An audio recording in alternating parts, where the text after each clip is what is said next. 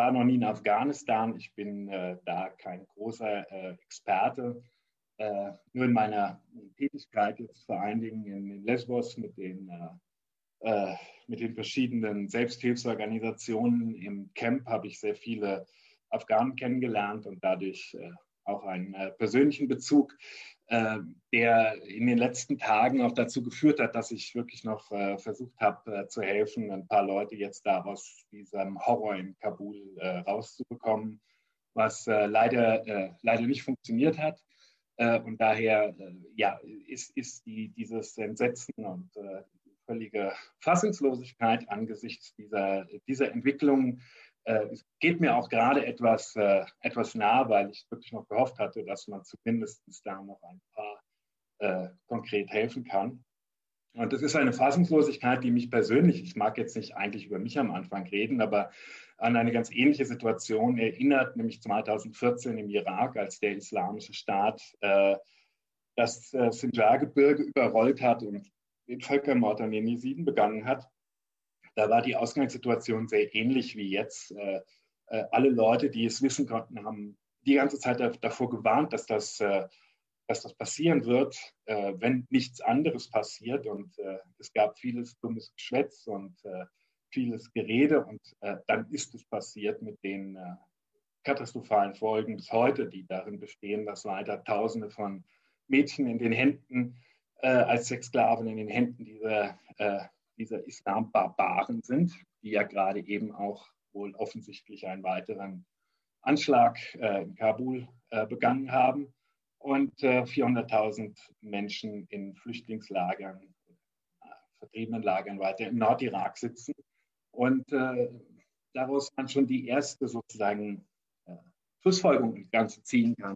Es gibt jetzt momentan eine große mediale Aufmerksamkeit, es gibt fürchterlich viel moralische Empörung.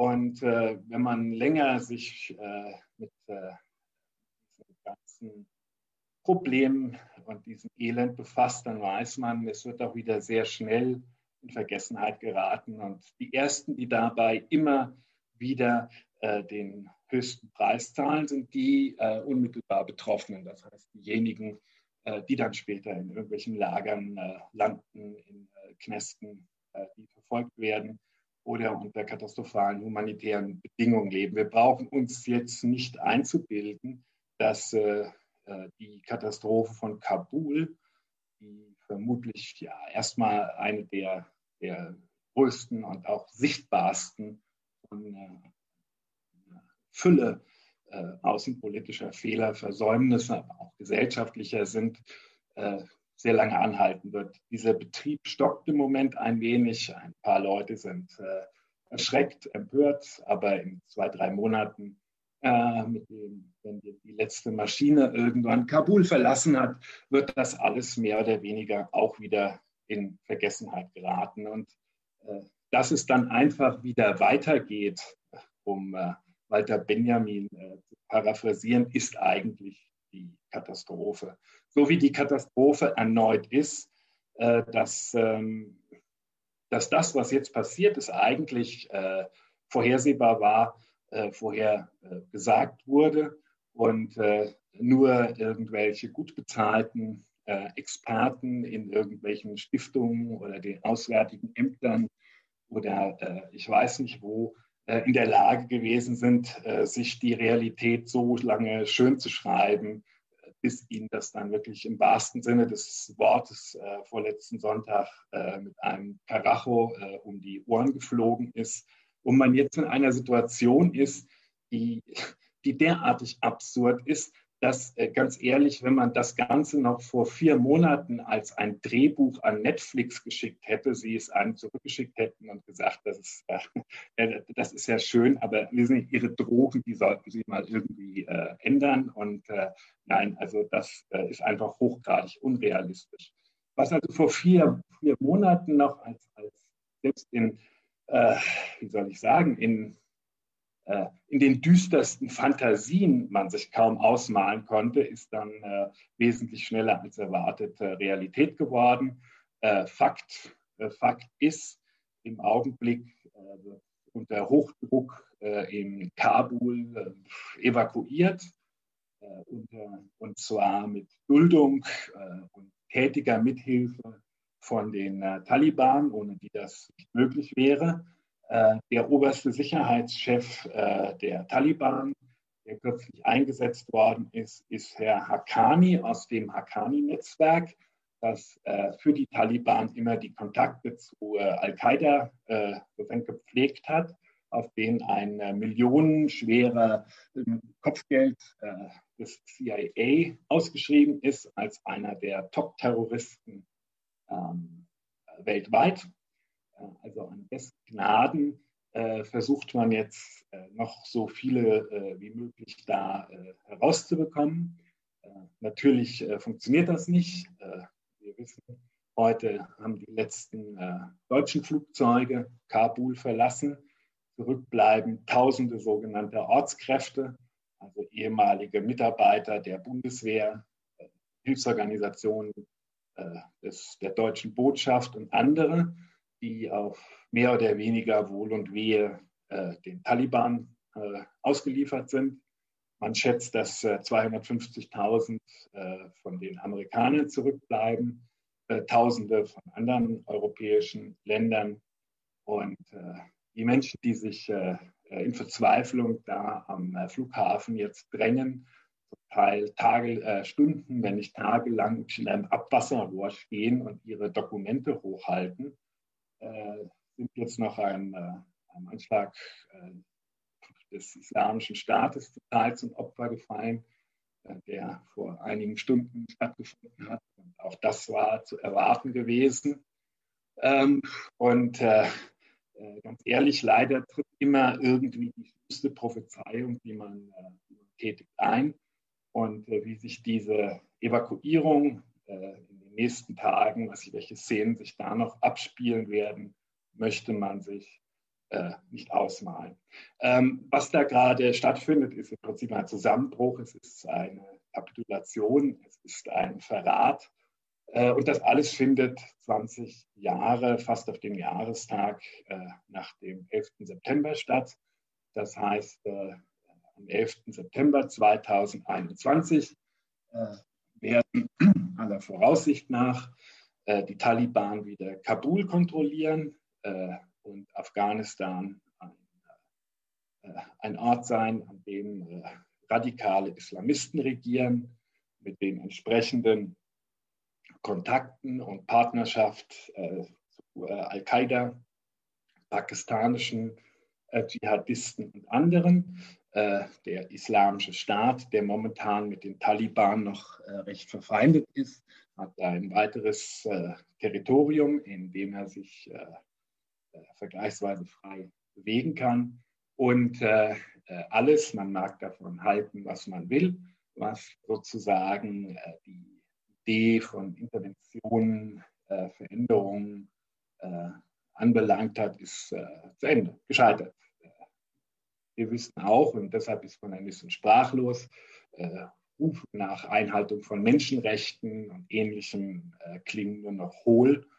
Äh, denn was äh, da passiert ist, dass genau all die Menschen, äh, die auch in Afghanistan äh, an solche Versprechungen und Deklarationen geglaubt haben, die mit westlichem Militär, mit äh, Organisationen, Firmen zusammengearbeitet haben, größtenteils kläglich im Stich gelassen worden sind.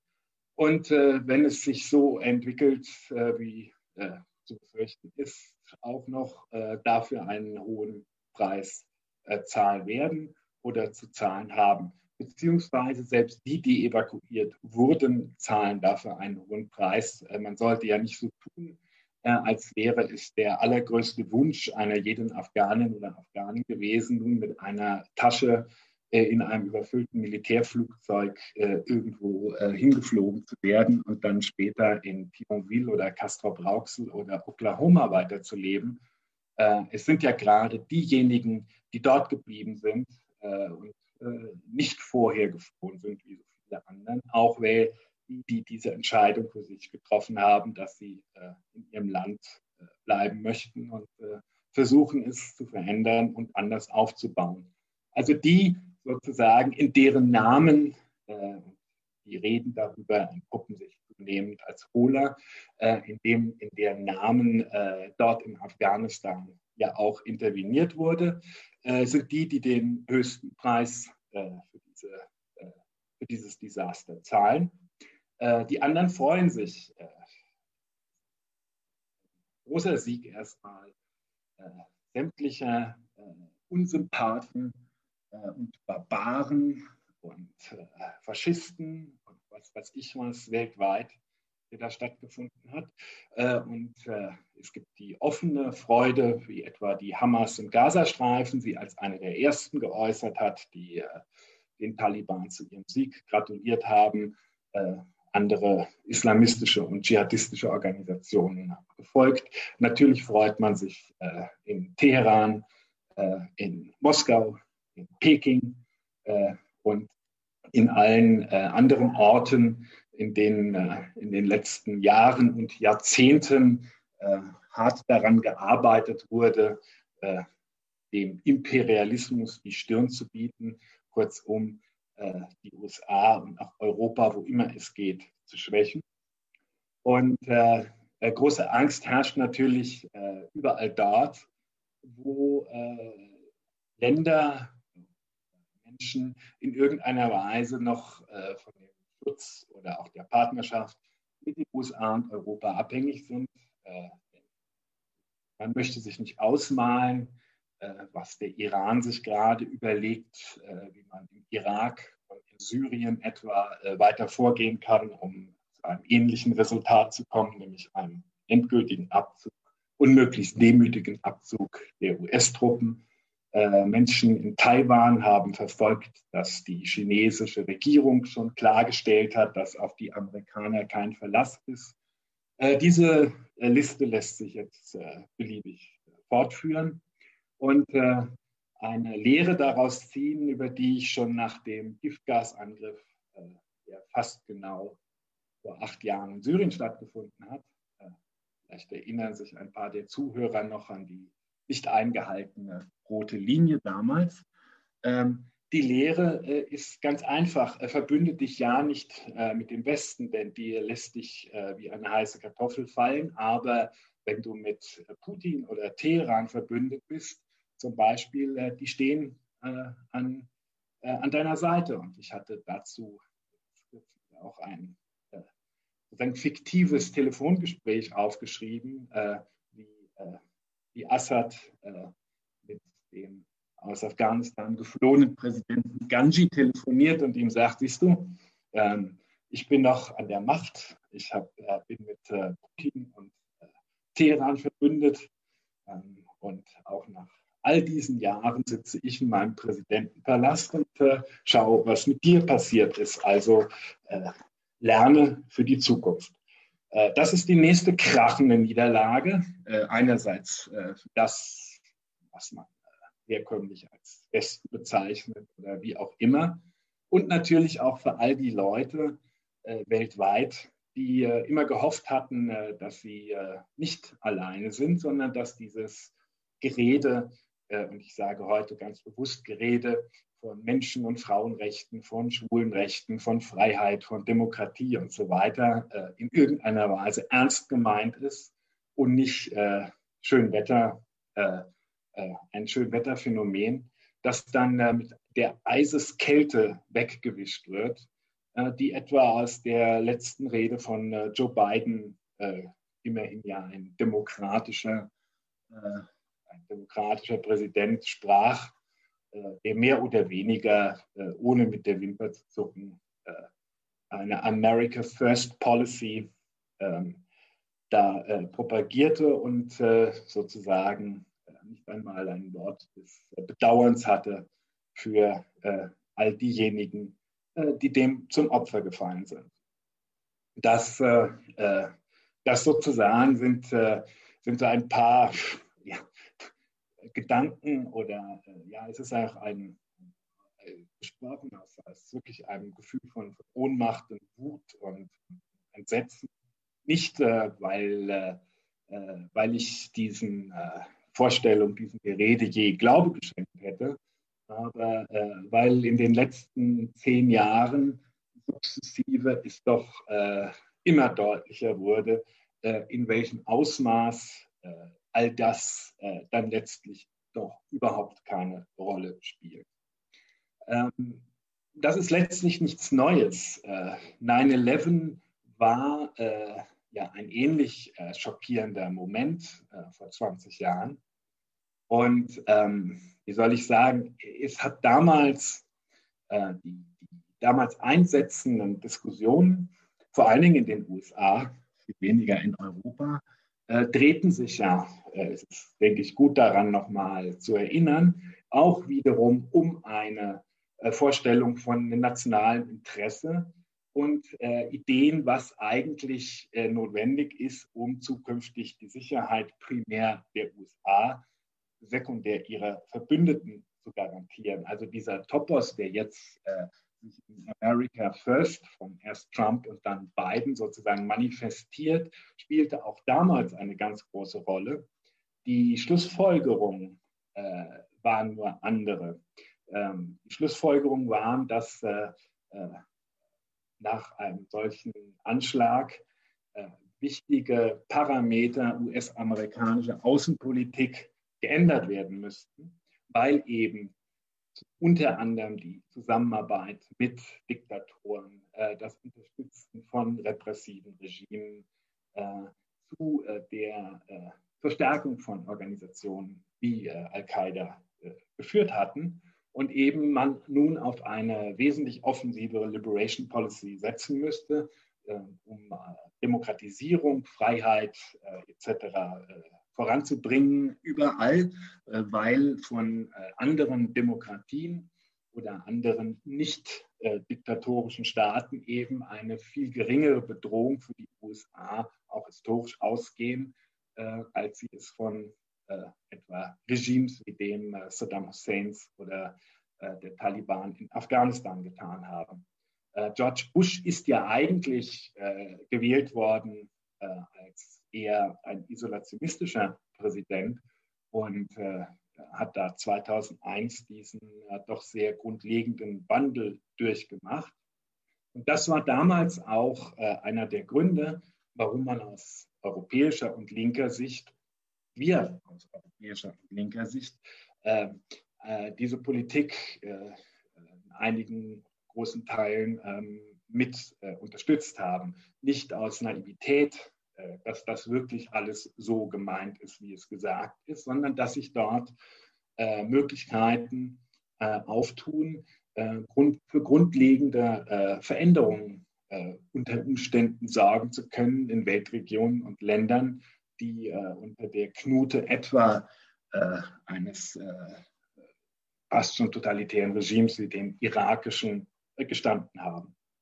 Ähm, ich denke, es macht wenig Sinn, wenn ich die Diskussionen, äh, die damals sozusagen stattgefunden haben, hier nochmal wiederhole. Das ist momentan auch nicht der Zeitpunkt. Es ist nur wichtig, wie die, äh, sozusagen diese Hoffnung sich schon sehr schnell letztlich mit äh, dem Ende der Bush-Ära erledigt haben und letztlich ähm, der Rückzug ähm, aus, aus der Region ähm, mit 2008 äh, mit dem Amtsantritt von Obama äh, begonnen hat und jetzt seinen, seinen Abschluss findet. Es ist äh, sehr klar und sehr deutlich seit Jahren, dass die USA auch mit Unterstützung einer großen Mehrheit ihrer Bevölkerung, aber vor allen Dingen eben auch die politische Klasse diese Art von Politik nicht weiter mittragen will, sich vor allen Dingen aus dem Nahen Osten und Gebieten wie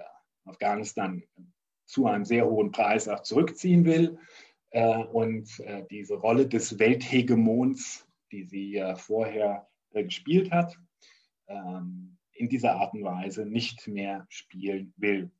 Welche Folgen das für die USA innen- und außenpolitisch hat, wird man sehen. Ich denke, die Rechnung, die da gerade gemacht wird mit America First, geht aus Gründen, die dann eben auch zu 2001 geführt haben, nicht auf. Aber das ist ein langfristiges Thema, über das man ein andermal diskutieren kann. Für Europa stellt das alles sich natürlich völlig anders dar. Äh, Europa hat, die meisten europäischen Länder haben diese Politik eh nur in Maßen mitgetragen. Äh, so etwas wie der Afghanistan-Einsatz äh, war hochgradig unbeliebt in Deutschland und letztlich in den letzten zehn Jahren ist da auch nicht mehr weder groß, hat es große öffentliche Debatten gegeben. Ich denke, die Ablehnung war eher stärker, äh, bis hin zu dieser äh, friedensbewegten Irrsinnsvorstellung, dass äh, ein Abzug westlicher Truppen irgendwie zu Frieden führen könnte wohin der Abzug westlicher Truppen führt. Ähm, das kann man augenblicklich gerade, äh, wie gesagt, im Guardian oder BBC Live-Blog ähm, verfolgen. Ähm, die Folgen für Europa werden natürlich äh, ganz andere sein. Es zeigt sich einmal mehr, dass äh, Europa außenpolitisch letztlich nicht in der Lage ist, weder als Einheit noch einzeln ohne Hilfe der USA zu agieren, noch nicht mal ein paar Leute auszufliegen wie man gerade jetzt äh, in Kabul sieht. Und ähm, die äh, sozusagen geopolitischen Folgen, ähm, da ja auch die Seebrücke hier diese Veranstaltung mitträgt, sind äh, schon heute oder sind eigentlich seit Jahren äh, offensichtlich, ähm, vor allen Dingen in Form von äh, immer größer werdenden äh, Mengen an Menschen, die fliehen müssen und die natürlich nicht über den Atlantik schwimmen, sondern die versuchen nach Europa zu kommen. Und äh, die, äh, die, Folgen davon sind in vielerlei Hinsicht äh, für alle Beteiligten verheerend. Ähm, und äh, diese Fliehenden oder Flüchtenden ähm, werden zunehmend einfach auch zu einer Waffe, äh, die man einsetzt. Ne? Also wie Erdogan es vormacht, also entweder Geld oder Flüchtlinge entweder ihr zahlt Europa oder wir machen irgendwie Grenzen auf. Und dieses Modell, das sich sozusagen äh, aus dem Syrien-Konflikt äh, entwickelt hat, wird natürlich jetzt auch eine ganz große Rolle in Afghanistan spielen. Ich denke, die äh, Taliban werden in der Lage sein, diese Karte zu spielen. Pakistan, Iran und so weiter und so fort, während Europa ähm, weitestgehend äh, darauf äh, angewiesen ist, irgendwelche Reden zu halten oder äh, da äh, sich zu überlegen, ob sich der Taliban denn jetzt ähm, gemäßigt hat äh, oder nicht. Ähm, auch da wird es, sind wir, denke ich, erst am Anfang einer vollkommen fatalen und katastrophalen Entwicklung, die keineswegs mit dem Abzug aus Afghanistan beendet ist, sozusagen erst anfängt. Denn äh, in jeder Hinsicht sieht die Zukunft Afghanistans furchtbar aus. Ähm, das gilt jetzt nicht nur für äh, Menschen, die direkt oder indirekt äh, in den letzten Jahren den Taliban Widerstand geleistet haben, sei es bewaffnet oder in anderen Formen, äh, sondern Afghanistan ist ein äh, verarmtes Land. Und schon jetzt äh, hat das Welternährungsprogramm gesagt, dass vermutlich ab September die Nahrungsmittelvorräte äh, einem Ende zugehen. Das heißt, äh, in diesem gesamten Chaos äh, droht jetzt auch noch Hunger, äh, weitere humanitäre äh, Katastrophen, ähm, die, äh, während ja, die Infrastruktur zusammenbricht und natürlich auch äh, jetzt äh, Zehntausende gut ausgebildeter Menschen das Land verlassen, die sozusagen eine vergleichsweise globalisierte und moderne Großstadt wie Kabul äh, am Laufen halten. Das heißt, äh, äh, immer mehr Menschen werden versuchen, so schnell wie möglich das Land zu verlassen, wenn der Flughafen zu ist, über Pakistan oder Iran. Und sie werden Mittel und Wege finden, das zu tun mit den, äh, mit den entsprechenden Konsequenzen. Vermutlich äh, ist es, äh, wird es nicht zu einer so großen ähm, Fluchtwelle nach Europa kommen wie 2015. Stichwort 2015, äh, wollen jetzt alle erzählen, 2015 darf sich nicht wiederholen. 2015 hat sich längst wiederholt, denn auch die äh, massive Fluchtwelle aus Syrien 2015 hatte den Vorlauf eben zum Beispiel äh, die Giftgasangriffe durchgehen zu lassen und äh, zuzuschauen, wie Syrien zunehmend unbewohnbar wird. Also Flüchtlinge sind die Folge von so etwas. Ähm, und hätte man ein zweites 2015 verhindern wollen, hätte man das äh, tun können und müssen, äh, statt äh, das Gegenteil äh, zu tun, was Afghanistan der Fall gewesen ist. Ähm, ein ganz anderes wichtiges, wichtiger Aspekt ist natürlich, äh, die Taliban haben da jetzt äh, einen militärischen Sieg äh, erstmal vor allen Dingen über äh, die abziehenden NATO-Truppen errungen. Den Sieg können Sie und äh, Ihre ganzen Gesinnungskameraden jetzt äh, feiern und genießen. Aber in dieser ganzen Region heißt, das wussten ja auch die Amerikaner 2003 im Irak lernen, so ein militärischer Sieg nicht. Und dass man auch langfristig gesiegt hat. Aus äh, verschiedenen Gründen. Erstens ähm, äh, ist das äh, Afghanistan von heute nicht mehr das Afghanistan von 96. In den vergangenen 20 Jahren hat sich dort sehr viel getan. Es ist traurig, dass man die ganzen Zeitungsberichte, was eigentlich alles erreicht worden ist, jetzt zu lesen bekommt, wo es zu spät ist und nicht vorher wo eine Diskussion vielleicht noch möglich gewesen wäre, ob es sich dann nicht äh, vielleicht doch lohnt, in irgendeiner Weise den Einsatz, äh, so murksig er immer auch gewesen ist, zu verlängern. Also man hat eine, äh, Afghanistan ist ein sehr junges Land. Ich glaube, die Durchschnittsalter in Afghanistan ist irgendwo bei 21 oder 22. Das heißt, die absolute Mehrheit der äh, Bevölkerung hat nie diese Taliban-Herrschaft äh, miterlebt, sondern in Großstädten, äh, auch wenn es immer wieder zu Bombenanschlägen und Ähnlichem kam, äh, doch äh, ein Leben gelebt, das, das äh, ja, in irgendeiner Weise ein bisschen, ich nenne das immer nicht westlich, aber so globalisiert war mit, äh, mit, mit äh, äh, Straßencafés, Musik, Internet, ähm, relativer, relativer Freiheit. Und das soll alles nun plötzlich aufhören, weil irgendwelche Krieger aus der Taliban aus äh, ideologischen Gründen es verbieten. Ähm, das, denke ich, wird äh, nicht äh, so leicht laufen, wie, wie sich das einige vielleicht vorstellen. Die Taliban werden jetzt auch nicht sagen, ja, wir sind, wie es jetzt immer so heißt, wir sind jetzt ganz moderat und lass uns mal drüber reden, sondern sie müssen da schon ihr ideologisches Programm durchziehen auch wenn sie selber natürlich jetzt in einem gewissen Dilemma sind.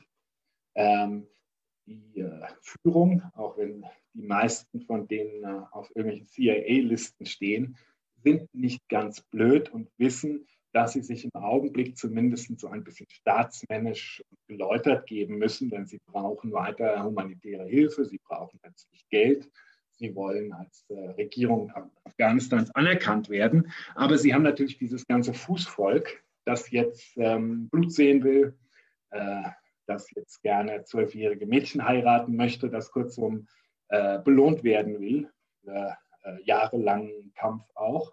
Und äh, wenn sich die Staatsspitze auch nur aus oder die Spitze aus taktischen Gründen jetzt ähm, ein bisschen zurücknimmt, wird sehr schnell äh, es äh, radikale Organisationen geben, die dann sagen, ach, schaut, das ist ja doch nur irgendwie auch Knechte des Imperialismus, die verhandeln mit dem CIA, wir sind hier die Echten, das immer wieder innerhalb dieser äh, islamistischen Bewegung ist. Das heißt, äh, es ist ein Balanceakt, der sehr schwer sein wird, denn sobald man dann äh, zu Steinigungen und äh, Zwangsheiraten und Ähnlichem äh, übergeht und irgendjemand äh, darüber berichtet, wird es wieder schwierig ähm, mit der Unterstützung und der Lobby äh, in Pakistan und im Westen, die sagt, ja, die haben sich doch wirklich geändert, lass uns reden, lass die unterstützen. Hauptsache, es kommen keine Flüchtlinge und sie sorgen äh, für Stabilität. Ähm, momentan haben die Taliban noch ein paar andere Probleme. Ähm, das Geld der Zentralbank wurde nämlich so angelegt, dass, dass sie da nicht rankommen. Das heißt, äh, äh, ihnen fehlen einfach äh, wichtige Geldressourcen. Äh, ganz, ganz viele Gelder, die bislang nach Afghanistan geflossen sind, seien das Zahlungen von Familien äh, aus, äh, aus, dem Ausland, seien das Hilfsgelder, seien das Gehälter für Leute, die eben für westliche Organisationen im Militär arbeiten, werden wegfallen. Und äh, Sie werden sehr bald feststellen, dass es gar nicht so einfach ist, ein doch sehr großes Land mit einer äh, größtenteils nicht von Ihnen sehr begeisterten Bevölkerung äh, dann zu regieren. Ähm, das ist eine immer wiederkehrende auch Geschichte in der Region, ähm, dass es leicht ist, aus Bergen heraus äh, irgendwie Widerstand zu leisten. Aber äh, etwas ganz anderes ist, dann die Verantwortung zu übernehmen und ähm, zumindest für so einen minimalen äh, Service äh, zu sorgen. Äh, gerade angesichts auch der Tatsache, dass natürlich die, äh, die Taliban auch nicht äh, aus Millionen bestehen, sondern aus 60 bis 100.000 Kämpfern, die nun über das ganze Land verstreut irgendwie für Ruhe und Sicherheit sorgen müssen. Und sobald an einer Stelle äh, zu Unruhen oder Ähnlichem kommt, äh, müssen Sie da äh, Leute hinverlegen. dann müssen die an einer anderen Stelle abgezogen werden. Und es gibt immer diese Tendenz, so nach ein paar Wochen oder Monaten wird es dann ein wenig schwierig. Gerade angesichts der Tatsache, dass es ja in Afghanistan weiterhin organisierten Widerstand gibt ähm, von dem momentan noch nicht ganz klar ist, wie stark er ist. Aber ähm, äh, der Sohn von äh, Ahmed Shah Massoud, einem äh, wirklichen Volkshelden, ersten Widerstand gegen die äh, Sowjetunion und dann gegen die Taliban. Und der äh, Vizepräsident äh, Saleh haben sich ja äh, mit wohl schon einigen auch nicht nur Milizionären, sondern Mitgliedern der äh, Eliteeinheiten der afghanischen Armee und anderen in äh, das Panjirtal zurückgezogen und dort sozusagen jetzt äh, den offiziell erklärt, dass sie das von dort aus den Widerstand organisieren und leisten würden. das Panjirtal nördlich von Kabul ist relativ berühmt, weil es nie eingenommen worden ist von niemandem und äh, auch äh, bis eben zum Sturz der Taliban 2001 äh, dort die Nordallianz die Kontrolle übernommen hat.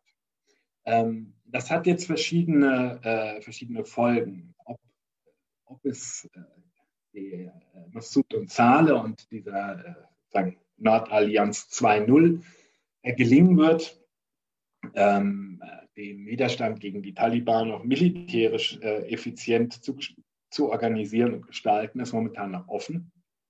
Äh, den Willen haben sie erklärt, aber äh, politisch äh, ist es natürlich so, dass mit dem äh, Vizepräsidenten äh, Saleh, der in Panjir, also auf afghanischem Boden ist, nach der afghanischen Verfassung, sozusagen weiterhin die afghanische Regierung existiert. Der Präsident äh, Ganji ist geflohen, der Vizepräsident ist in, in Afghanistan.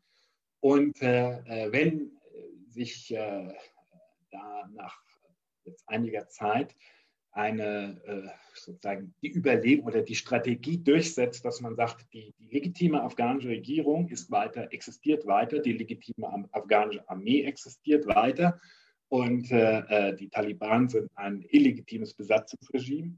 Und äh, wir, äh, also ihr müsst uns unterstützen und anerkennen, die Konstruktion, die man ja auch aus Europa, aus dem Zweiten Weltkrieg mit Exilregierungen und Ähnlichem kennt, dann wird das für die USA und Europa, die äh, momentan versuchen, dieser oder jener Art und Weise doch mit den Taliban dann ins Geschäft zu kommen, auch politisch ein bisschen schwierig.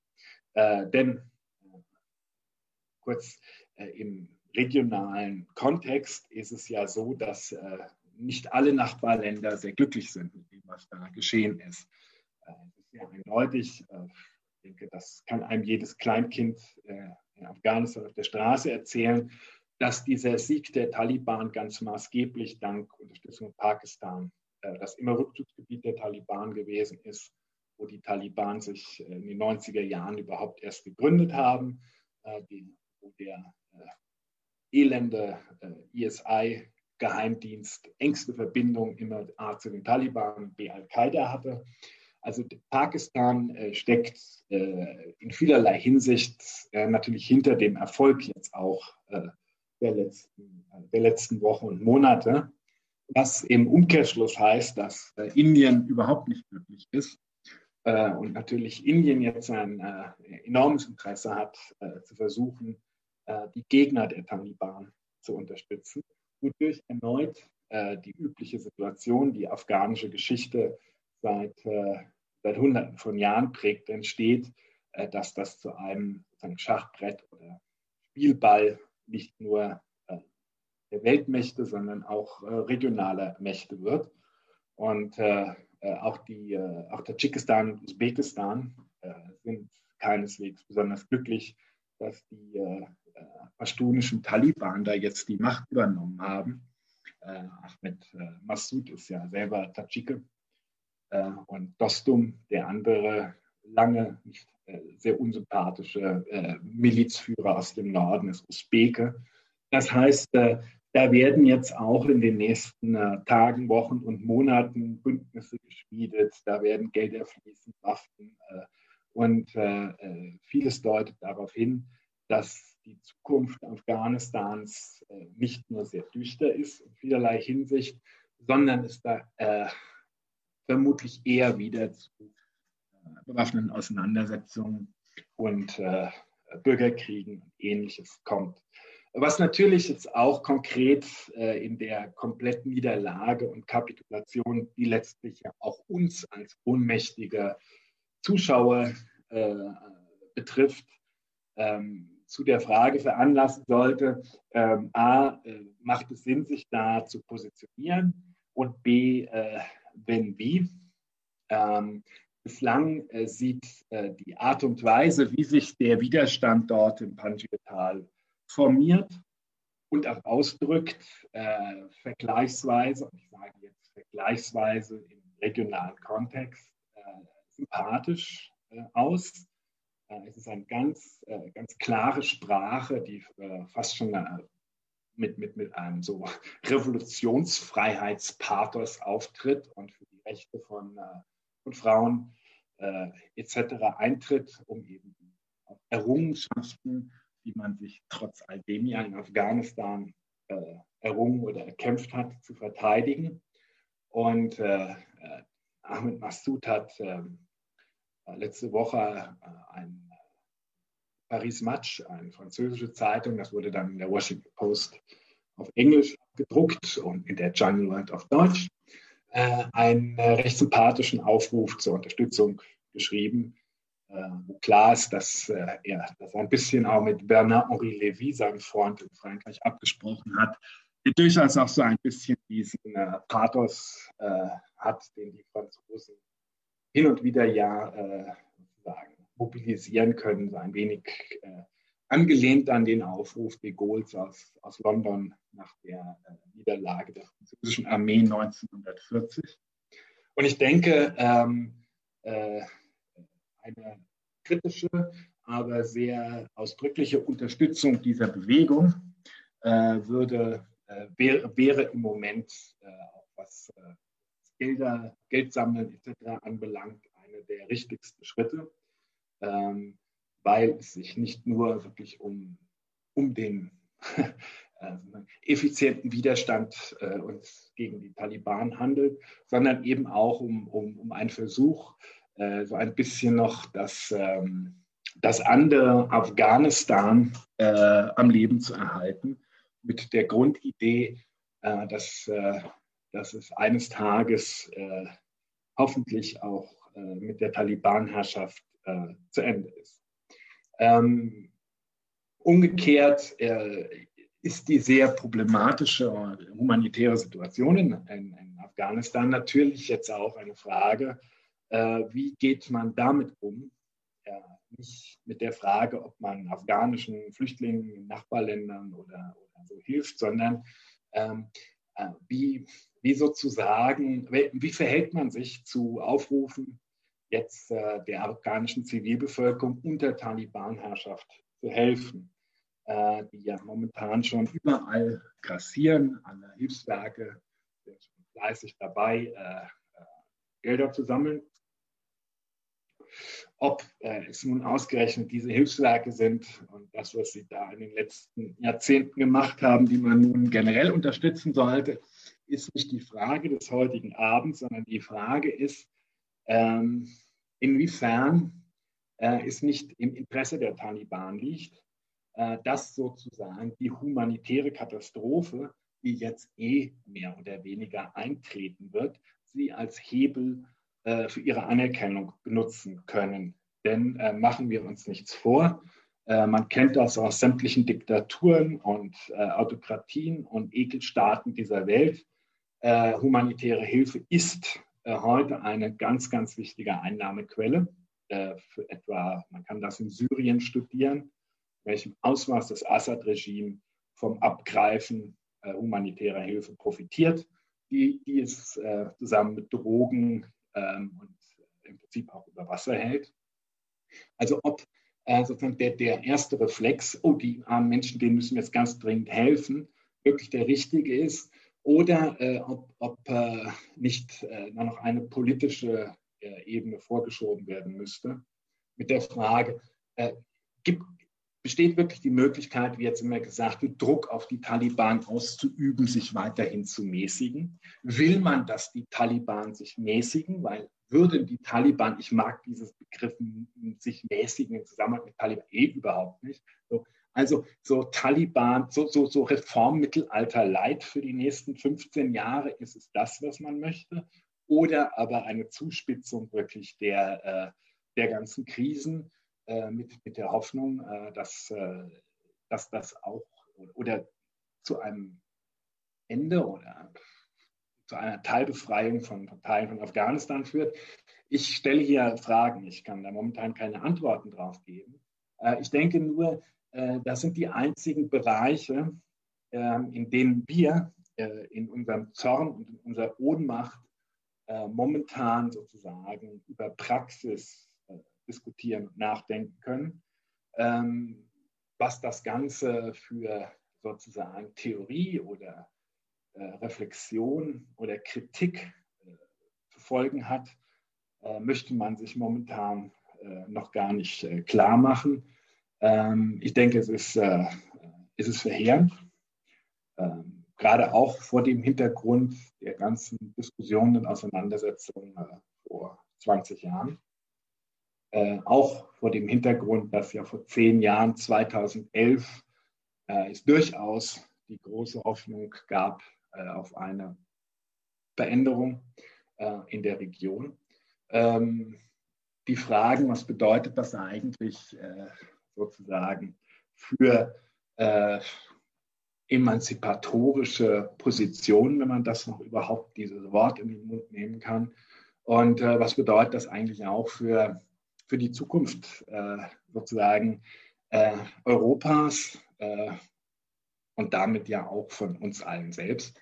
Ich denke, das ist äh, äh, diese, diese Einerjahre haben so ein bisschen die Tendenz, so aus irgendwelchen Gründen so welthistorische Meilensteine zu setzen, die auch mein Leben persönlich extrem geprägt haben. 91 war es dieser äh, Irakkrieg, der ja letztlich überhaupt erst dazu geführt hat, dass wir Wadi gegründet haben und ich die letzten 30 Jahre mich äh, mit dem Irak beschäftige, eben 2001 9-11, 2011 der arabische Frühling und jetzt sozusagen als Fanal sozusagen das, äh, äh dieses Debakel von Kabul 2021.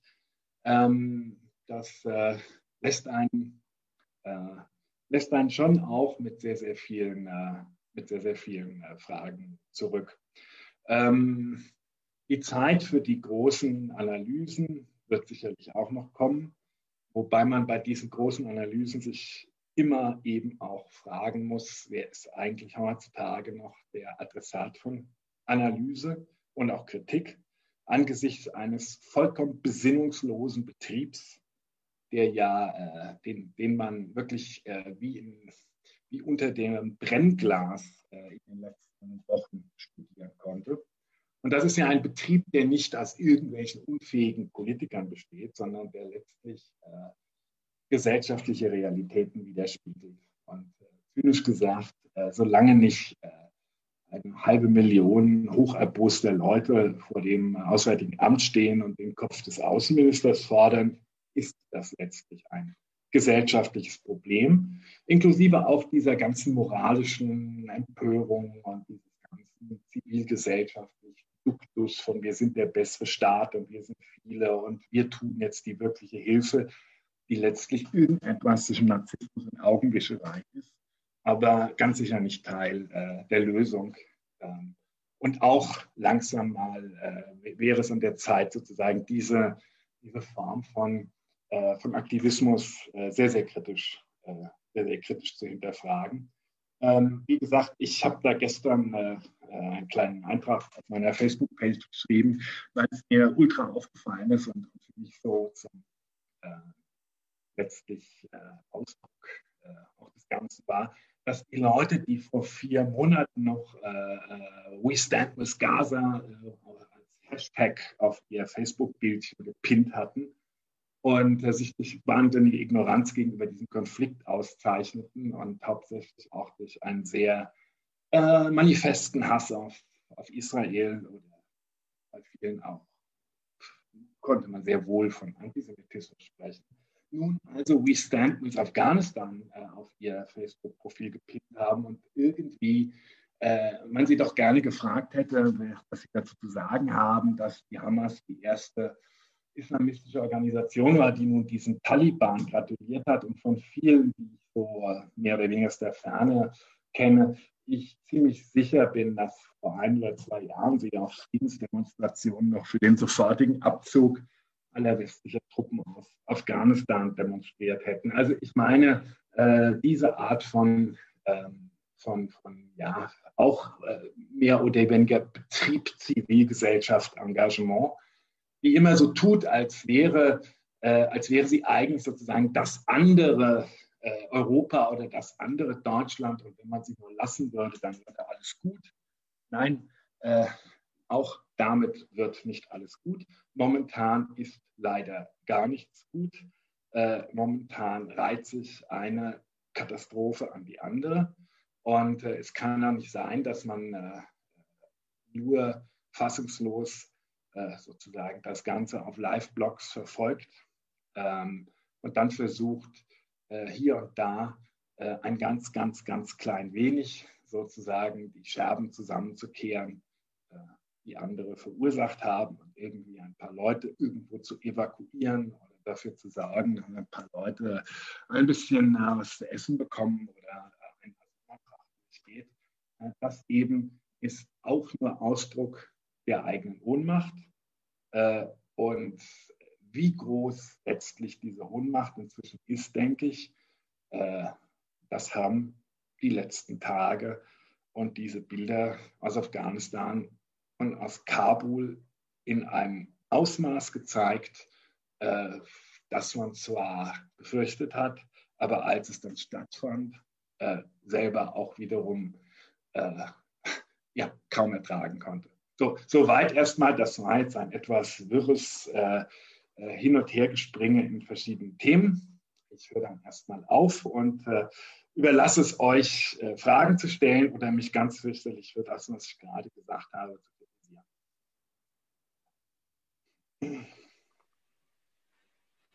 Okay, ja, vielen Dank. Ähm, ich fand den Vortrag super. Ich bin auch sehr froh, dass wir dich für kurzfristig angefragt haben. Hat sich gerade gezeigt. Ähm, ich, ähm, ich, sehe jetzt noch keine Fragen in dem Facebook-Stream im Moment. Ich würde gerne alle, die gerade zuschauen, auch nochmal ähm, ermutigen, das doch zu machen. Ähm, in der Zwischenzeit habe ich vielleicht noch eine kurze Frage. Ja, machen wir. Ich höre zu. Ich habe noch den Kaffee noch. Ja? Äh, ja, ich höre dir jetzt zu. Ah, du hörst zu. Okay. Ähm, jetzt hat es ja heute diesen, diesen Anschlag gegeben, ähm, wo es jetzt heißt, irgendwie vier tote US-Soldaten und insgesamt 13 Tote. Ähm, wie ähm, muss man das jetzt einordnen? Was könnte das jetzt deiner Meinung nach für Folgen haben? Und wie könnte das die Situation vermutlich wird es erschweren? Was könnte da jetzt passieren? Erstmal sieht es so. Es gibt ja in, in Afghanistan seit langem einen Ableger des Islamischen Staates, äh, der islamische Staat Khorasan. Äh, und es war relativ klar, dass äh, der, der IS lässt, wenn er kann, keine Gelegenheit aus. Äh, wichtig ist ja, die Jungs sind alle widerlich, aber nicht dumm und, und wissen, wann sich ihnen eine Chance bietet. Wichtig ist, ähm, die Taliban und der IS mögen sich nicht sonderlich, ähm, weil äh, für den der, der islamische Staat strebt ja sozusagen das universale Kalifat an ähm, und äh, lehnt äh, Nationalismus und nationale Grenzen äh, radikal ab. Für den islamischen Staat sind die Taliban ähm, im Prinzip äh, was sind die? Das sind irgendwelche rückständigen äh, pashtunischen Stammeskrieger, die noch nicht mal eine richtige Scharia umsetzen, sondern ihr pashtunisches Stammesrecht und die eben, der Name sagt es, in Afghanistan ein Emirat und kein Khalifat errichten wollen. Ein Unterschied, den noch nicht mal unser Außenminister kennt, der den Taliban drohte, wenn ihr ein Khalifat einrichtet, dann gibt es kein Geld mehr. Ähm, und äh, äh auch nach der militärischen äh, Niederlage im Irak und Syrien äh, versucht der oder hat der Islamische Staat verstärkt versucht, diese äh, instabile Situation in, in äh, Afghanistan für sich auszunutzen. Ähm, natürlich ist aus Sicht des Islamischen Staates diese Szene da in, in, in Kabul, das ist jetzt sozusagen wie Weihnachten und Geburtstag in einem. Also man sprengt da jetzt ein paar Selbstmordattentäter in die Luft äh, und das richtet sich einerseits nochmal gegen die USA.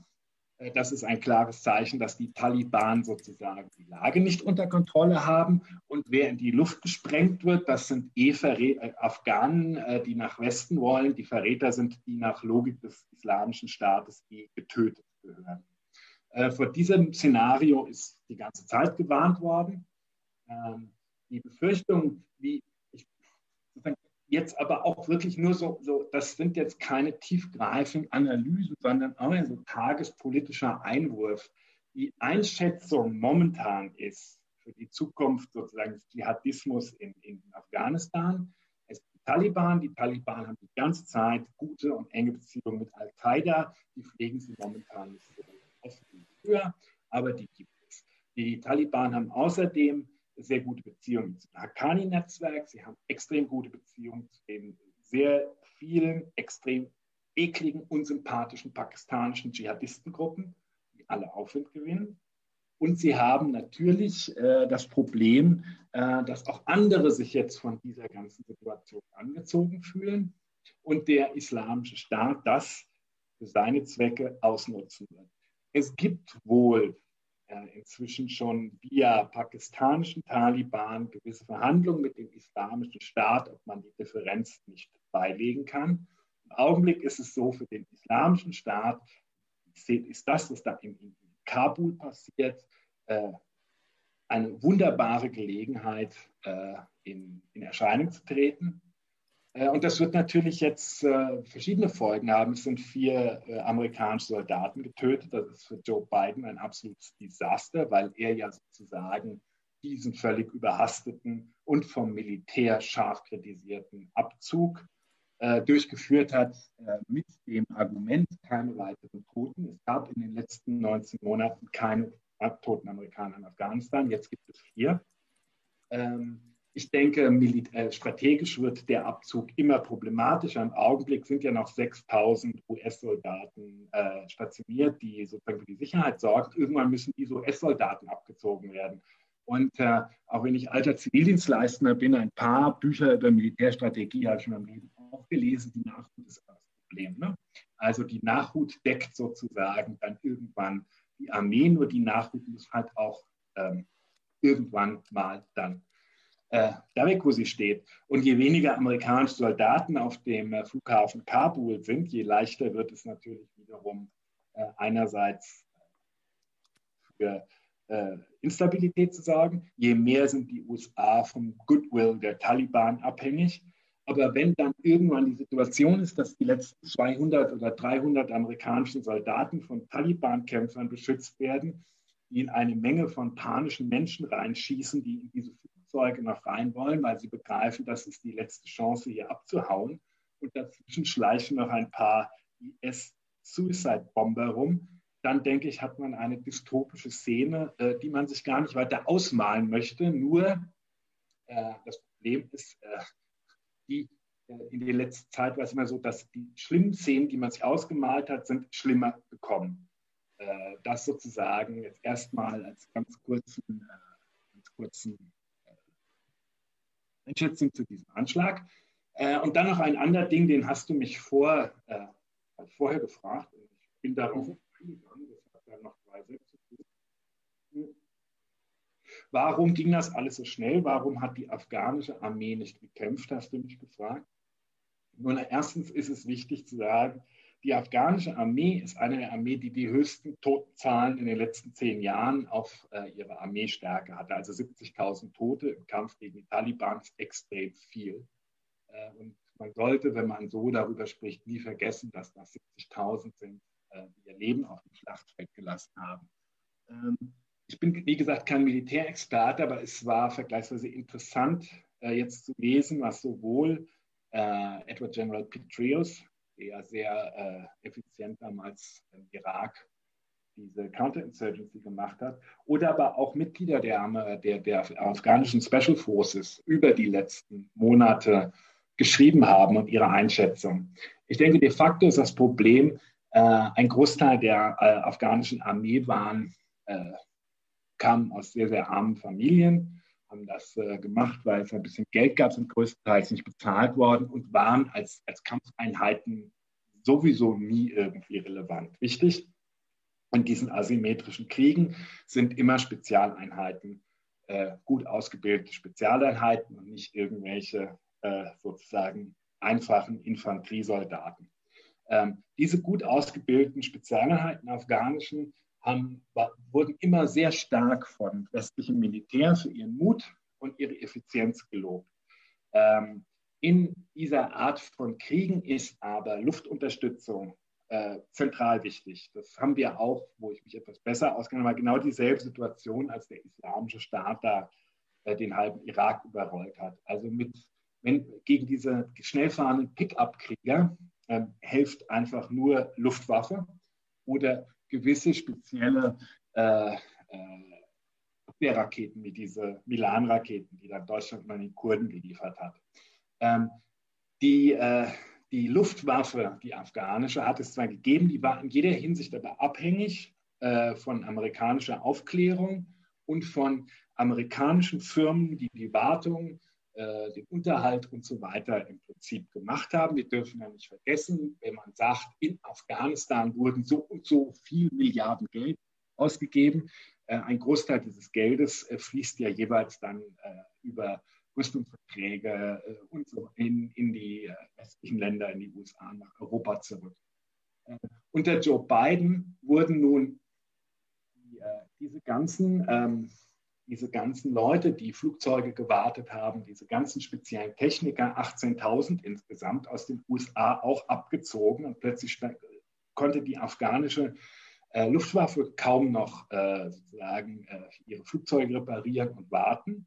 Und ähm, die sozusagen diese ganz wichtige Element von, von, Aufklärung und Luftunterstützung ist de facto weggefallen. Nur dafür waren die USA ja noch in, in Afghanistan. Die USA hatten ja keine kämpfenden Truppen mehr seit langer, langer Zeit, sondern eben äh, Spezialisten, die diese Art von, äh, von Kooperation mit den afghanischen Truppen gemacht hat. Das heißt, man hat den afghanischen Spezialeinheiten im Prinzip das Rückgrat gebrochen. Und das wussten die. Äh, sie wussten, unter dieser Bedingung macht das letztlich wenig Sinn, äh, sich zu verteidigen, gerade angesichts der Tatsache, dass jeder, alle Afghanen, mit denen man spricht, sagt, das ist alles Pakistan gewesen. Die Pakistanis haben eine sehr gute äh, Intelligence. Und dann dieser sehr schnelle äh, Vormarsch eben von diesen Kämpfern auf Pickups, ähm, wo dann irgendwann klar war, warum sollen wir denn kämpfen? Also wenn diese ganzen deutschen Schreibtischstrategen sagen, warum haben die nicht gekämpft? Ähm, zum Glück haben sie nicht gekämpft. Warum sollen diese jungen Leute äh, sich für nichts an, irgendein, an irgendeiner Straßenkreuzung verheizen lassen, wenn sie wissen, es kommt keine Unterstützung, äh, es kommt keine, äh, keine Luftwaffe und wir werden auch nicht evakuiert. Das heißt, am Ende werden wir abgeschlachtet für nichts und wieder nichts. Ne? Ähm, das ist der eine Punkt. Und der andere ist natürlich, was immer alle, die in, in irgendeiner Weise in Afghanistan tätig waren und nicht Teil dieses ganzen Systems, ist diese unglaubliche Korruption, diese Blindheit, die Bubble, in der äh, Amerikaner und Europäer da in ihrer Green Zone gesessen haben. Ich kenne das alles auch bestens aus dem Irak, äh, dass sich in die Tasche lügen, äh, das Heranziehen einer, einer komplett korrupten Klasse, äh, die keinerlei äh, sozusagen Kontakt äh, ins, ins Land hatte.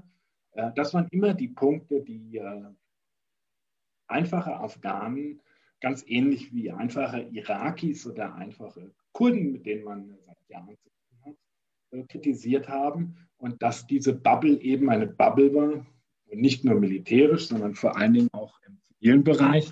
Das hat sich eben auch gezeigt. Und da sind dann äh, offensichtlich die Menschen auf der Straße dann doch etwas klüger ähm, als äh, viele Politiker. Und äh, wenn sie merken, da dreht sich der Wind und wir sind hier im Prinzip alleingelassen, gibt es äh, keinen, großen, äh, keinen großen Grund mehr zu kämpfen. Während eben, und das wird sich in den nächsten Wochen herausstellen, offensichtlich sehr viel militärisches Material äh, und viele dieser Eliteeinheiten sich frühzeitig ins Pangiertal zurückgezogen haben, äh, um sich da zu reorganisieren. Alles klar, vielen Dank für die Antwort. Jetzt gab es noch eine Frage im Chat und zwar, ich lese die einfach mal vor. Kannst du noch etwas mehr zu Ahmad Massoud und den Leuten im Pangiertal sagen? also, die, Ahmed Massoud ist der Sohn von Ahmed Shah Massoud. Das ist sein Hauptkapital. Ne? ähm, und äh, ein, eine wichtige, wichtige Integrationsfigur. In, äh, beide sind wichtige Integrationsfiguren in Afghanistan gewesen. Ähm, wenn ich mit, äh, mit, den Afga mit Afghanen spreche, dann, dann leuchten bei Ahmed Shah Massoud ihre Augen. Also er gilt schon als, als Nationalheld, nicht als blutiger Schlechter und war ja auch vor 2001 letztlich der Hoffnungsträger für ein anderes Afghanistan, äh, was einer der Gründe gewesen ist, warum er eben zwei Tage vor 9-11 umgebracht worden ist durch einen Anschlag von Al-Qaida, weil von ihm wirklich eine Gefahr ausging. Ne? Äh, also die, die, die, Grundidee, sozusagen mit ihm ein neues Afghanistan äh, aufzubauen, ist zwei Tage von 9-11 schon gescheitert. Wie inwieweit sein Sohn jetzt in seine Fußstapfen treten kann, ist eine große Frage. Äh, sehr ich auch äh, momentan hier wirklich nicht vage äh, zu beantworten. Äh, die Art und Weise, wie Sie das momentan machen in dieser Situation, halte ich für ausgesprochen geschickt.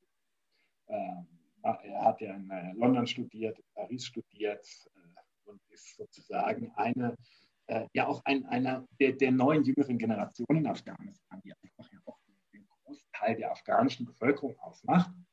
Ähm, wenn es ihnen gelingt, sozusagen sich eine Zeit lang da jetzt im Panjirtal zu halten, was momentan deshalb schwierig ist, weil sie keine Landkorridor in irgendein Nachbarland haben für, für Versorgung und sich dem irgendwie erstmal vermutlich erkämpfen müssten. Äh, und die Konstruktion von einerseits äh, sozusagen die, der Sohn des, des Löwen von Panjir plus äh, der ehemalige Vizepräsident, der eben nicht geflohen ist, sehr, sehr gute Kontakte in den Westen hatte, Chef des afghanischen Geheimdienstes war, auch nach Washington sehr gute Kontakte hat. Und dies schafft da so eine Art von äh, Exil, äh, nicht Exil, sondern so eine Alternative, oder wir sind die wirkliche Regierung aufzubauen, könnte das, könnte das durchaus eine Zukunft haben. Ähm, aber, und das jetzt einmal so stumpf antifaschistisch gesagt, es spielt letztlich keine Rolle, ob sie eine große Zukunft haben. Sie sind da im Moment, äh, man kann ihre Twitter-Accounts folgen, wer better, better uh, uh, die standing than live on your knees twittert und so weiter und so fort, der, dem gehört einfach erstmal die Unterstützung. So, das sind die, die Leute, die sozusagen weiterkämpfen. Äh, die eintreten für etwas, äh, was, was äh, die Taliban mit Füßen treten und von denen bekannt ist, dass sie die Taliban aus tiefstem Herzen hassen. Also ist es schon mal sozusagen eine Frage des äh, moralischen Anstands zu sagen, okay, Jungs, äh, wir versuchen euch, Jungs und Mädchen natürlich, die Frauenmilizen sind da ja auch im Panjirtal, wir unterstützen euch jetzt erstmal, ganz egal, ob ihr gewinnt oder nicht, weil äh, das gebietet sozusagen, ich weiß nicht was, der Anstand oder die antifaschistische Moral oder wie immer man das, äh, das nennen kann. Ähm, ich bin generell äh, keiner, der äh, in irgendeiner Weise solche Leute glorifiziert. Ich bin ganz sicher, dass auch Ahmed Massoud nicht der linke Messias ist, äh, dass im Zweifelsfall äh, sehr, sehr, sehr, sehr, sehr, sehr vieles äh, da im Argen liegt und die, die Sonne der Freiheit auch nicht der Befreiung von Taliban, sondern die Sonne der Freiheit ganz sicher nicht im Panjshir-Tal aufgeht. Äh, also als so eine Typen würde ich das niemals äh, sozusagen identifizieren, aber ähm, es ist im Augenblick ähm, die einzige Alternative, die sich sozusagen momentan anbietet und es ist wahrhaftig Gottes nicht die schlechteste Alternative.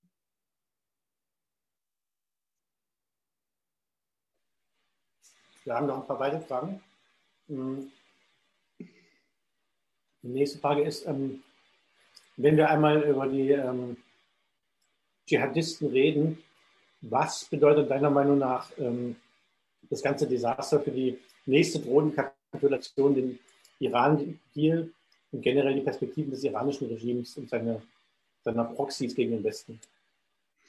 Es ist natürlich eine, also man, man sollte erstens nicht vergessen, also die Taliban und der Iran äh, sind sich einig in ihrer Feindbestimmung. Untereinander sind sie sich auch nicht so sonderlich äh, firm. Ne?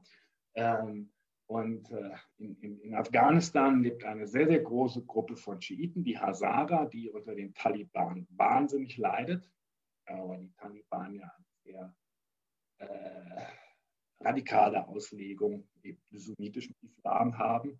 Und äh, Konflikte zwischen dem Iran und den Taliban hat es bis fast zu einem Krieg 98 immer gegeben. Äh, das gilt jetzt für alle Nachbarländer. Also man freut sich über die Kapitulation des Westens, aber in, in, in sozusagen regional ist das alles nicht Friede, Freude, Eierkuchen. Und sämtliche Länder da, denen steht das Wasser in einem Ausmaß zu. Auch der Iran, der de facto bankrott ist, vermutlich 700.000 Leute an Corona gestorben sind und nicht 100.000, wie er angibt äh, wo eine massive Wasserkrise herrscht und wo die zumindest absolute Mehrheit der jungen Bevölkerung nichts weiter will, als dieses Mullah-Regime wegzuhaben. Und zwar lieber gestern als heute. Ähm, das wird äh, ähm, sozusagen natürlich äh, erstmal ein bisschen Hoffnung machen, äh, dem neuen, sehr unbeliebten Präsidenten. Ähm, ob aber äh, der große neue Iran-Deal da jetzt wirklich so schnell kommt, ähm, wage ich zu bezweifeln. Ähm, denn äh, die USA müssen jetzt irgendwo auch mal ein bisschen zeigen, äh, dass sie nicht nur nachgeben. Und bislang kommt vom Iran einfach wahnsinnig wenig an Angeboten. Ich fürchte eher, ähm, die nächste, das nächste Schlachtfeld wird der Irak werden äh, wo der Iran ja wie im Libanon und Jemen auch seine ganzen äh, schiitischen Milizen unterhält und äh, jetzt schon seit Monaten versucht, mit Raketenangriffen und so weiter, einfach die Amerikaner so zu zermürben, dass sie, dass sie abziehen.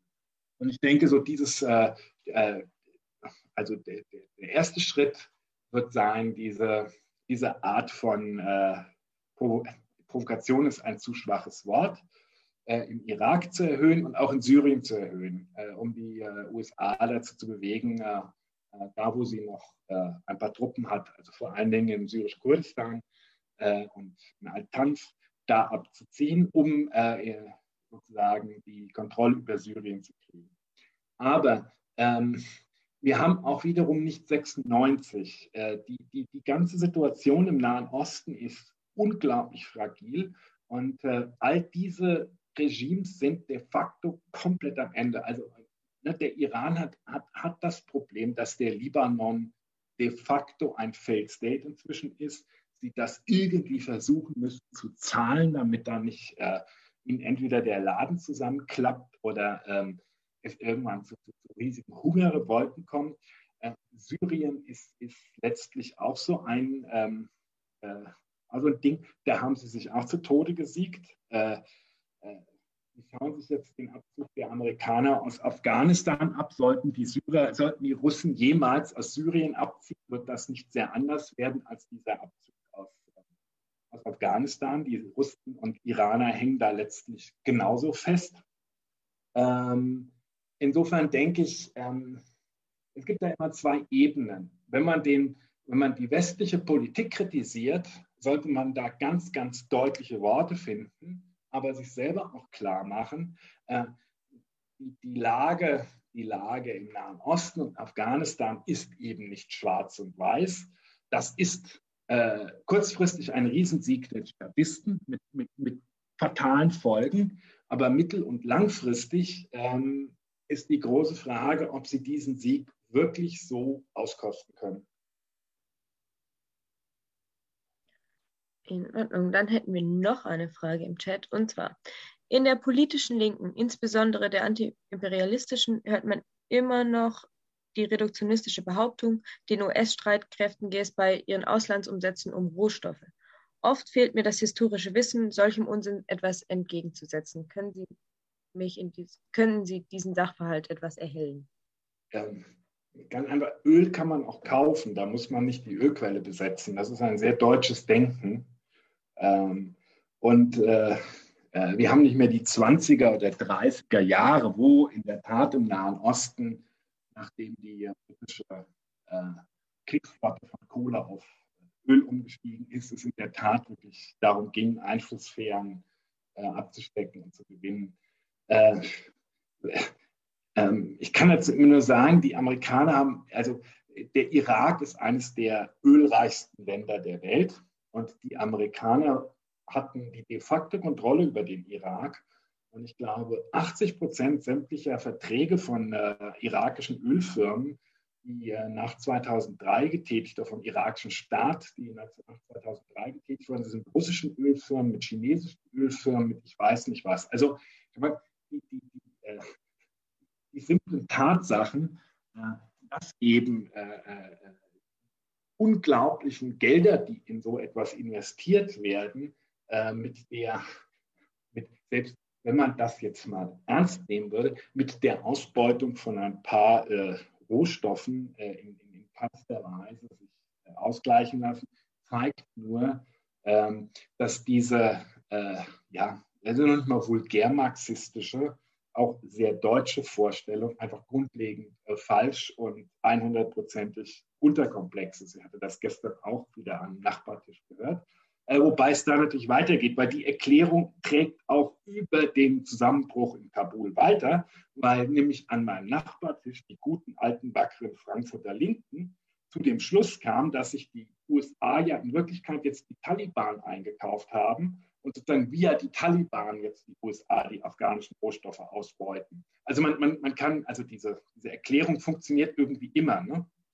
Ähm, äh, sie erklärt nur äh, 21. Jahrhundert äh, nicht wirklich viel, gerade auch angesichts der Tatsache, dass momentan äh, es eher eine Bewegung äh, weg vom Öl gibt. Äh, wer dringend diese Art von Rohstoffen momentan noch braucht, ist China, während eben in den USA und Europa man gerade man braucht sich nur die Werbung von BMW oder von anderen anzugucken, äh, sich äh, ganz, ganz grün gibt und versucht, auf alternative Energien und weg vom Öl und alles Mögliche äh, seinen Profit zu machen. Ja, damit bist du eigentlich fast, fast, fast selbst schon zur letzten Frage übergeleitet.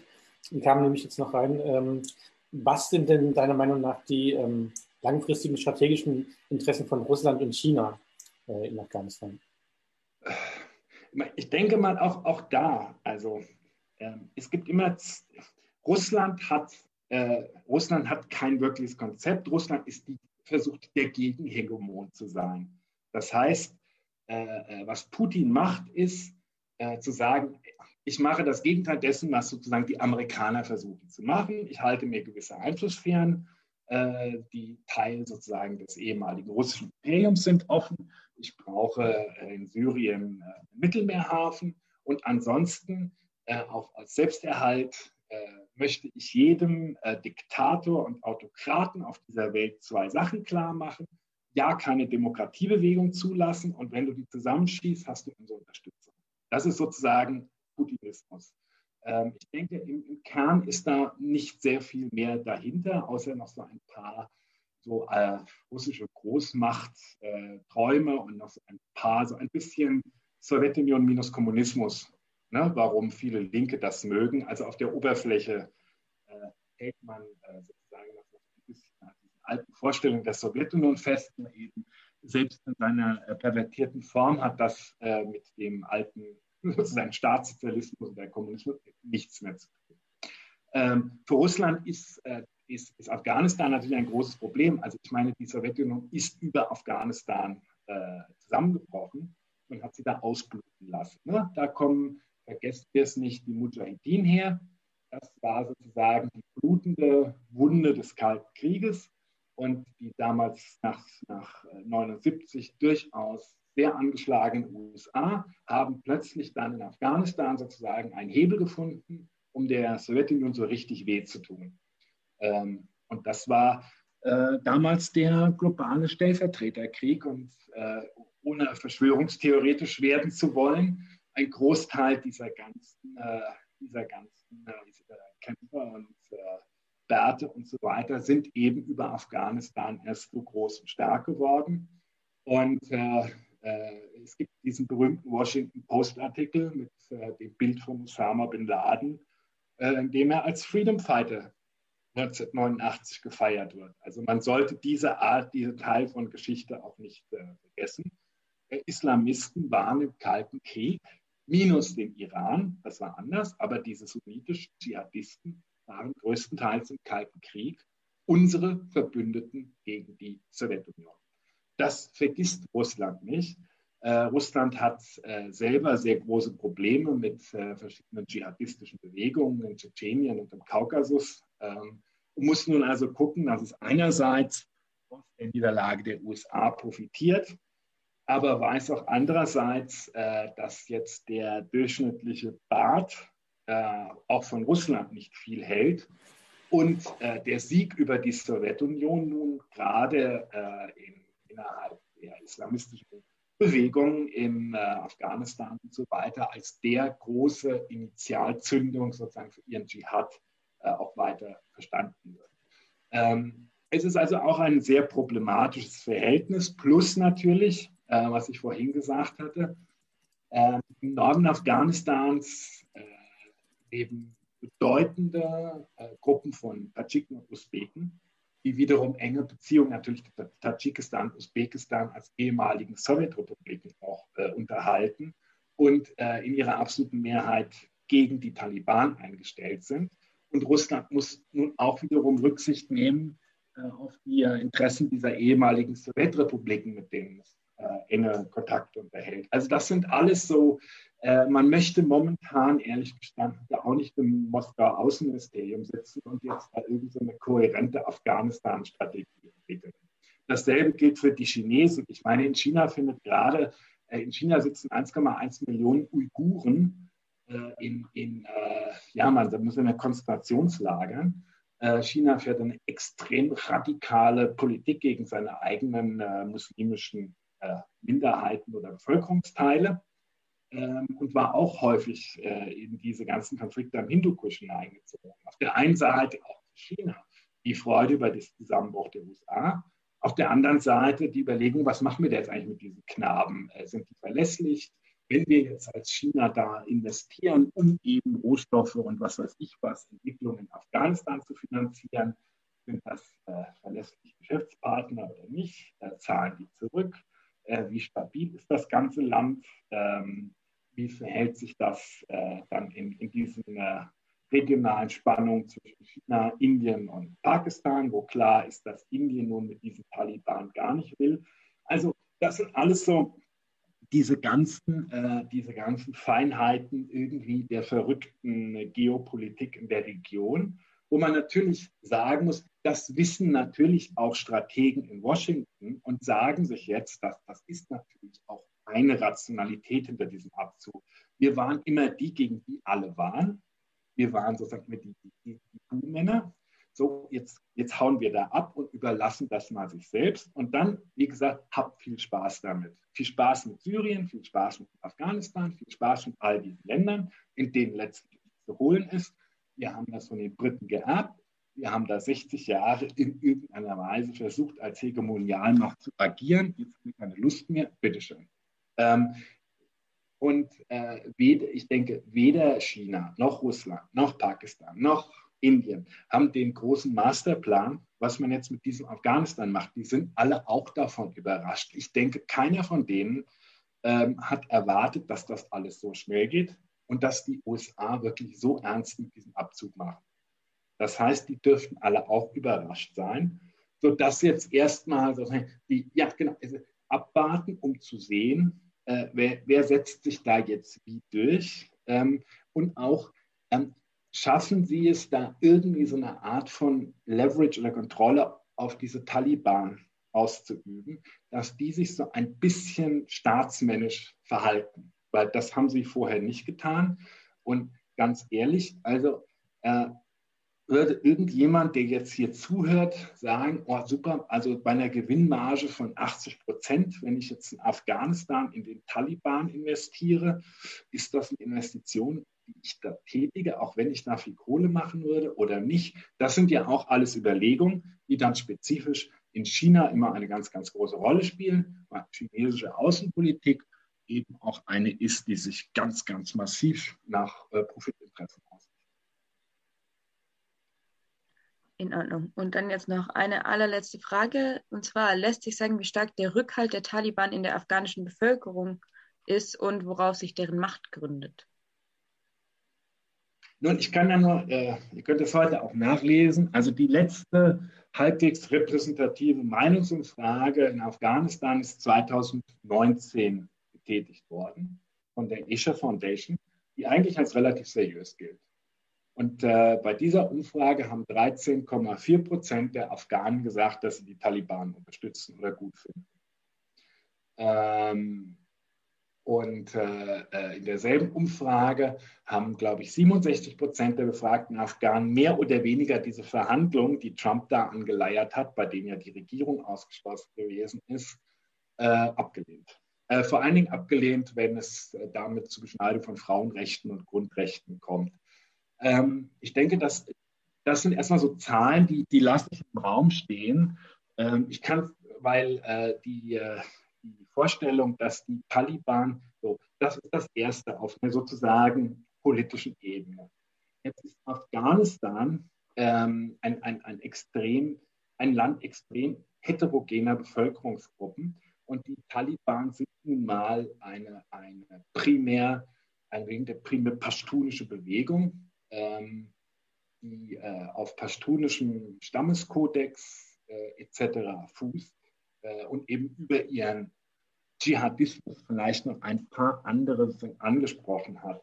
Ähm, traditionell äh, stehen deshalb die äh, usbekischen, tadschikischen Bevölkerungsteile äh, und auch die ähm, in Herat, also an der iranischen Grenze, die eher sozusagen sehr stark persisch beeinflusst sind, den Taliban hm, feindlich, ablehnend oder zumindest nicht mit großer Begeisterung entgegen. Das hat jetzt wenig mit, äh, mit Demokratie ja, nein zu tun, sondern das hat etwas mit äh, jahrhundertelangen alten äh, Zugehörigkeiten zu tun. Dann gibt es in Afghanistan die große Gruppe der Hazara, die Schiiten sind, äh, die durchgängig die Taliban aus diesem Herzen hassen. Dazu kommt äh, jetzt diese ganze neue städtische Bevölkerung, von Jungs, die gern Shisha rauchen, auf ihrem Mobiltelefon rumspielen, jungen Frauen, die, auch, die arbeiten können und so weiter und so fort. Einfach was, was wollen die mit diesen bärtigen Pashtun aus Kandahar anfangen? Ähm, also äh, von, würde ich jetzt eher sagen, der Rückhalt der Taliban war noch nie groß in, äh, in Afghanistan. Der Hass auf Pakistan in großen die afghanische Bevölkerung ist sehr, sehr hoch und die Taliban werden eben mit Pakistan identifiziert.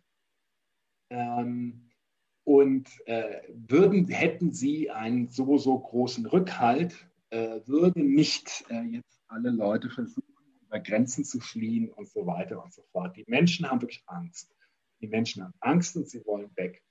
Ähm, das kann ich deshalb sagen, weil ich einfach äh, sehr, sehr, sehr, sehr viele afghanische Flüchtlinge in, in Lesbos sehr gut kenne und wir sehr, sehr viele Gespräche geführt haben und es wirklich ein Querschnitt ist durch die unterschiedlichen ähm, afghanischen Bevölkerungsgruppen, also Pashtunen, Hazara, Leute aus Panjirtal, Tadschiken, Usbeken. Äh, und diese Ablehnung gegen die Taliban ähm, ist, ist relativ unisono, bis auf eine relativ kleine, äh, kleine Gruppe von Pashtunen. Und ich denke, äh, die Leute, die da, das ist die größte Flüchtlingsgruppe in Lesbos, äh, sind jetzt nicht, äh, sind vergleichsweise auch repräsentativ für äh, große Teile in Afghanistan. Ähm, insofern denke ich, die Taliban haben, haben Unterstützung. Sie haben vor allem Unterstützung in pashtunischen Gebieten. Sie mögen auch ein bisschen Unterstützung anderswo haben. Aber ich schätze, ähm, wenn man jetzt eine sozusagen Meinungsumfrage heute in Afghanistan machen würde, eine freie, würden ähnlich viele, zwischen 75 und 80 Prozent sagen, können bitte wieder in ihr pashtunische Städte. Wir wollen, wir wollen die nicht. Okay, das war auch die letzte Frage. Dann würde ich sagen, vielen Dank, Thomas, dass du heute da warst. Ähm, war ja, super. Ich war nicht da, ich war nur von meinem Computer. Ja, du warst für uns da. Vielen Dank an die Ronja und die Seebrücke, dass ihr heute unsere Kooperationspartnerin wart. Und natürlich an alle, die zugeschaut haben. Und so als letzten Hinweis noch, wer uns jetzt noch nicht länger kennt oder so, ähm, wir haben unsere Social Media Kanäle auf Facebook und Instagram. Wenn ihr denen folgt, dann kriegt ihr auch alles mit, was wir so machen. Und dann, ja, dann würde ich hiermit äh, unsere kleine Veranstaltung beenden.